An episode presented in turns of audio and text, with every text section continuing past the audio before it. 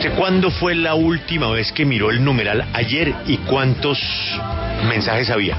Al filo de las 2 de la tarde, cuando ya entregábamos a Hernán Peláez y Martín de Francisco, estábamos alrededor de los 65 mil comentarios con nuestro hashtag de ayer. La pregunta es, ¿qué va a hacer hoy, señor Calvás? ¿Qué va a hacer hoy? ¿Ejército sí o no? ¿La mano, la paz? Eh, ¿Urgente se necesita hablar con los del paro? ¿Quiénes son los del paro? Eh, Petro dijo que hay que salvar a Duque, de Uribe. A Duque de Uribe. sí. Entonces, si Petro tiene la fórmula también, ¿a qué hora llega Petro a la casa de Nariño a ayudarle al presidente? En fin, ¿cómo salimos de la sin salida hasta ahora? Porque sigue viva, sigue viva la sin salida.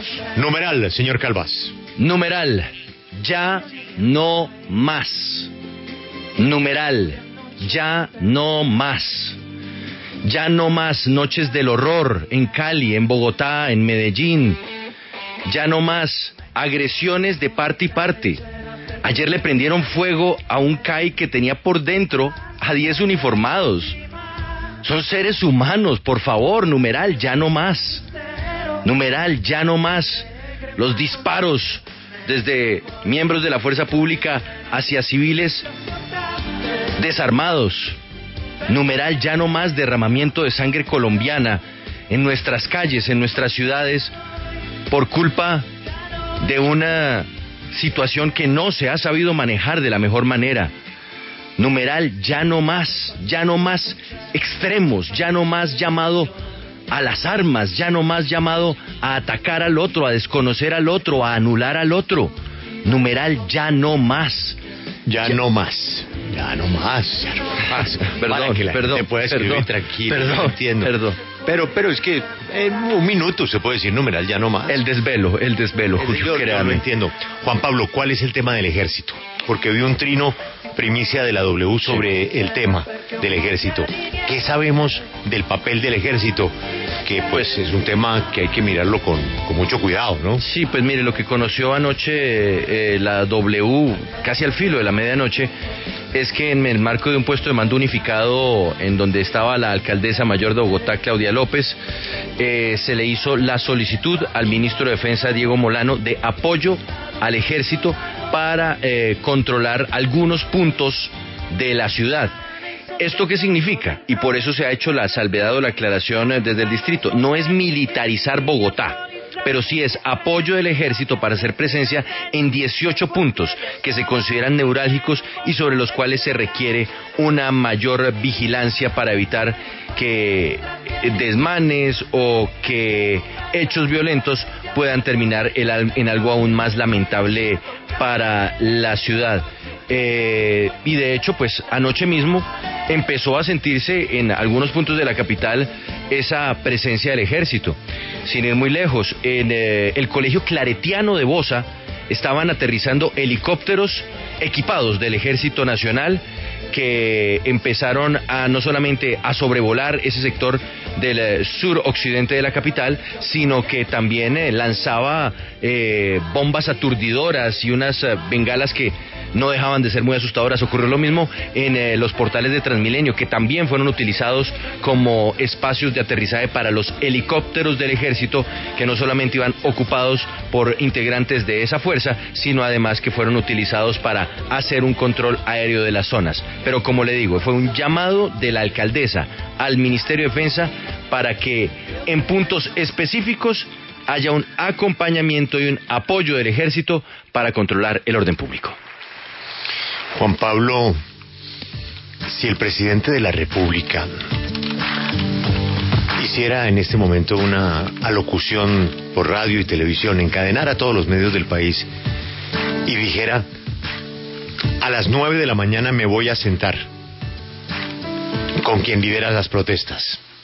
Me voy a sentar a hablar con la calle, con el paro. ¿Quién llega a Palacio?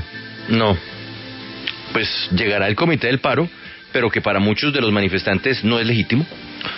Llegarán de repente representantes de partidos políticos, bueno, usted lo mencionaba hace un instante, hasta Gustavo Petro, pero, pero la pregunta es, y, y usted lo plantea, y creo que el doctor Casas lleva varios días haciéndose la misma pregunta, ¿quién manda?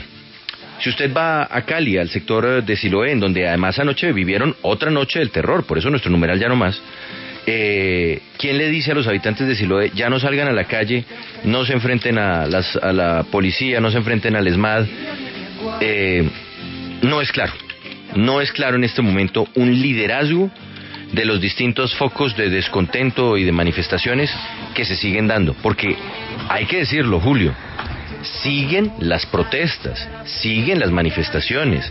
Ayer, en horas de la tarde y de la noche, no solamente volvieron los cacerolazos, sino que también hubo movilizaciones durante el día, hubo bloqueos durante el día.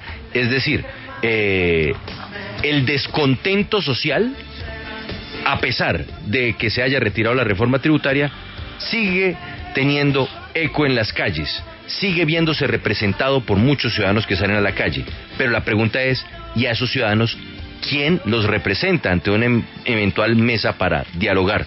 Eso es lo que no está claro.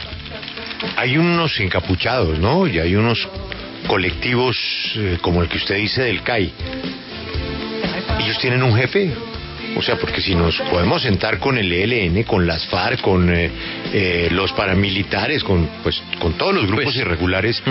hay un jefe pues, de quienes están atacando de esa manera a la fuerza pública? Pues mire, el fiscal general de la Nación eh, hizo referencia ayer a los desórdenes y a los hechos vandálicos, particularmente en Cali, y dijo que eran eh, desórdenes eh, organizados o vinculados con eh, estructuras del narcotráfico, del ELN y de disidencias de las FARC.